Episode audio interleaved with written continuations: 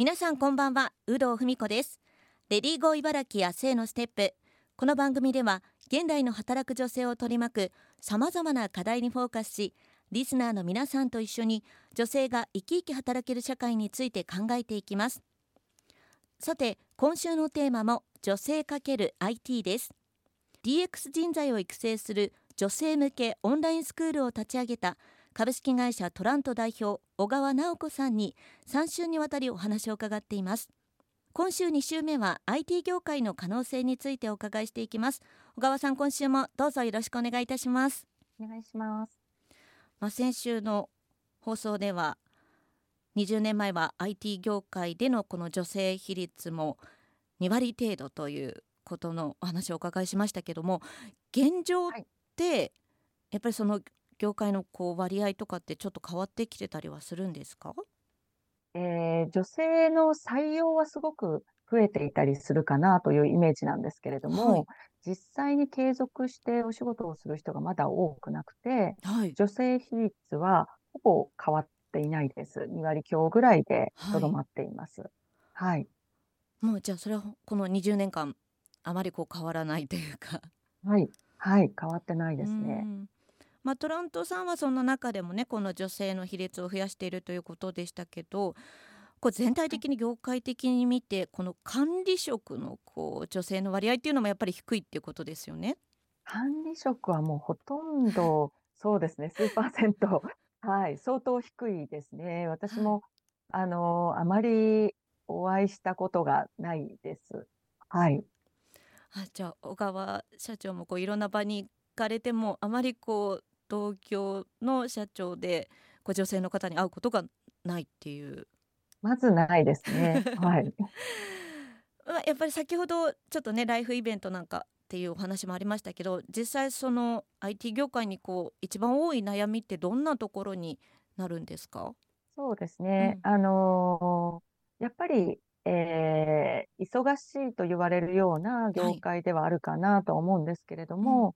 えっと、ただですね、まあ、ここ数年、こう、実際、今はですね、時間や働き方の自由度がすごい高い業界になってるかなと思うので、うん、まあ、すごい変化はしてきていると思います。もともとやっぱりこう、あの、大規模プロジェクトであるとか、金融業のプロジェクトであるとか、はい、かなり大きなプロジェクトの中の一員となって働く場合に、あの、忙しいというようなイメージを持たれている方が多いかなと思うんですが、あの、ここ最近はすごく変化があるかなと思ってますね。確かに IT っていうとこうやっぱり激務なイメージがすごく多いですよね。はい。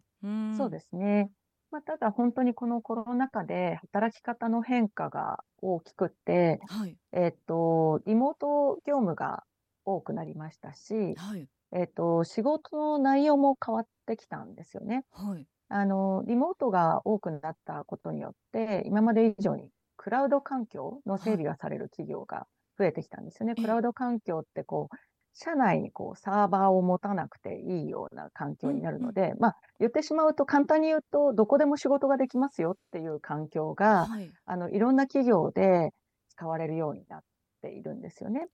はい。なので、それによってですね、働き方とか効率化であるとか、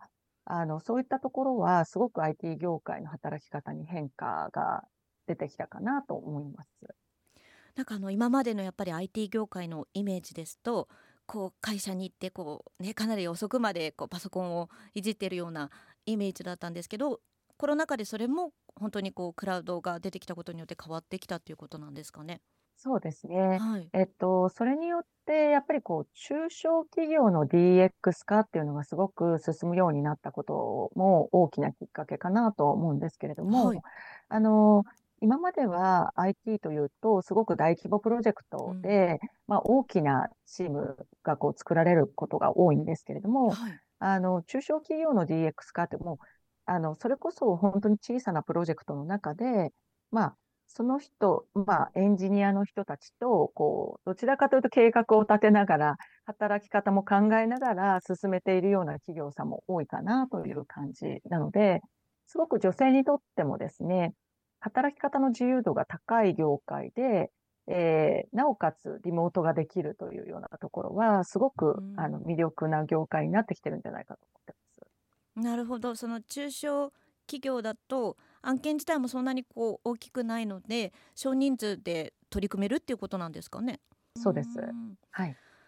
でかつオンラインということなのでこれ在宅でも仕事ができるということですよね。そうですね。在宅でも仕事ができますので、うん、まあ当然クラウドなので、いろんなところからアクセスすることができますので、はい、在宅でも仕事ができます。まあ、ただ、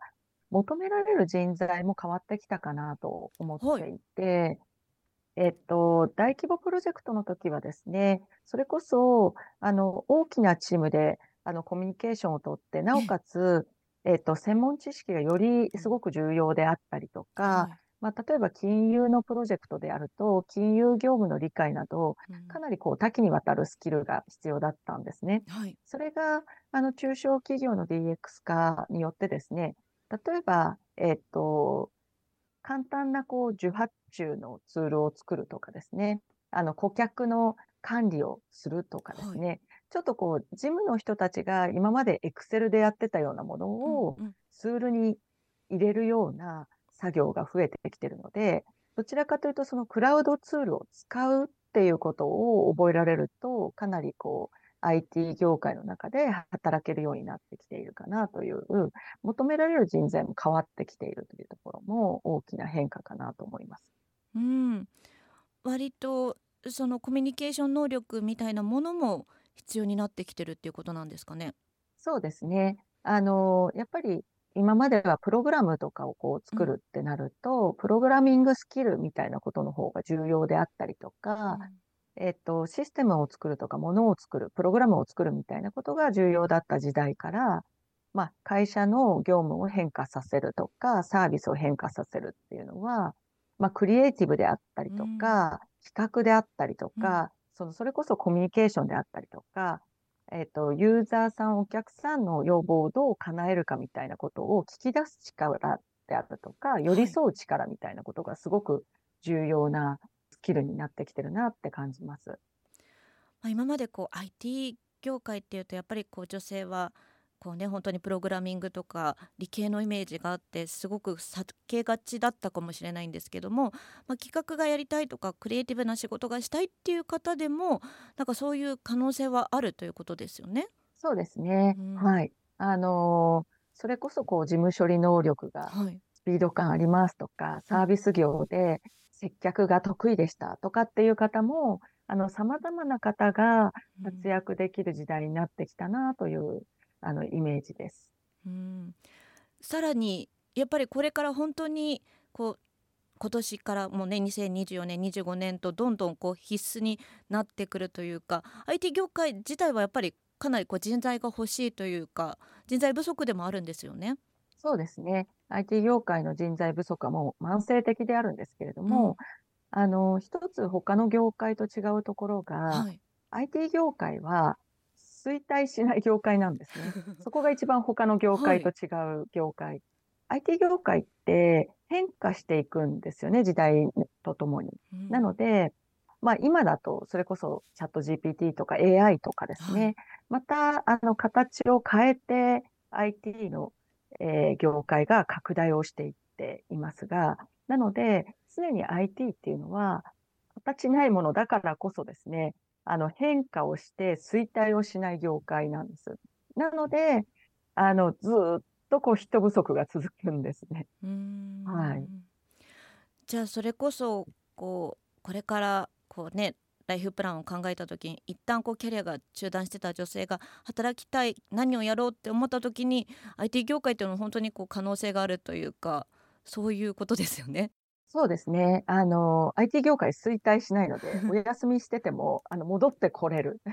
あの、業界であるかなと思います。IT 業界女性少ないんですけど、今時点でまだまだ少ないんですが、IT 業界で働く女性が、やっぱりこう、IT で良かったっていう女性がものすごい多いんですよね。それはまあなぜかというと、IT のスキルさえこう身につけておけば、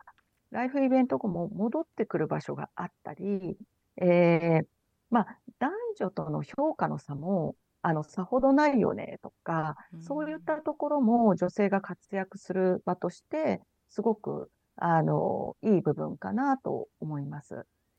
はい、すごく魅力的に今映ってきましたけども、はい、今週は株式会社トラント代表小川直子さんに IT 業界の可能性についてお伺いしました。来週は女性が働きやすい会社社会についてお伺いしていきます。来週もどうぞよろしくお願いいたします。